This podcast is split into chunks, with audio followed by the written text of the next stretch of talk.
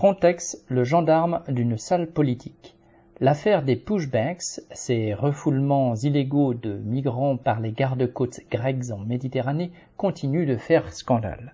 Parmi les responsables, on retrouve l'agence Frontex, dont le directeur, Fabrice Leggeri, a donné sa démission le 28 avril.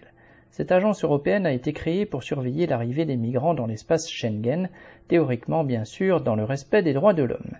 Comme par hasard, elle a nié toute participation à ces pratiques criminelles. Or, sa direction était au courant, informée par ses agents à qui elle imposait le silence. Il fallait, paraît-il, protéger le gouvernement grec qui qualifiait les annonces de refoulement de migrants par ses gardes-côtes de entre guillemets propagande turque. Les informations ayant tout de même filtré à travers des témoignages d'ONG et d'enquêtes de journalistes, Leggeri ainsi que son principal collaborateur ont dû démissionner. Quelques autres têtes tomberont peut-être, mais rien n'arrêtera la volonté des gouvernements européens de faire obstacle par tous les moyens aux arrivées de migrants. Leur but est bien de faire faire le sale travail par les gouvernements des pays situés en première ligne. La Turquie a été priée d'empêcher les départs vers l'espace Schengen, la Libye de se transformer en un vaste camp de concentration et les côtes turques, comme les îles grecques, en prison de haute sécurité.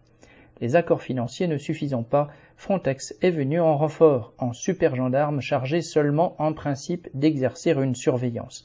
Mais tous les moyens sont bons, et si le budget de Frontex est passé de moins de 100 millions d'euros par an en 2014 à plus de 500 en 2021, avec des milliers de surveillants et des équipements sophistiqués, c'est bien pour faire un travail de garde-chiourme, quelles qu'en soient les conséquences. Sylvie Maréchal.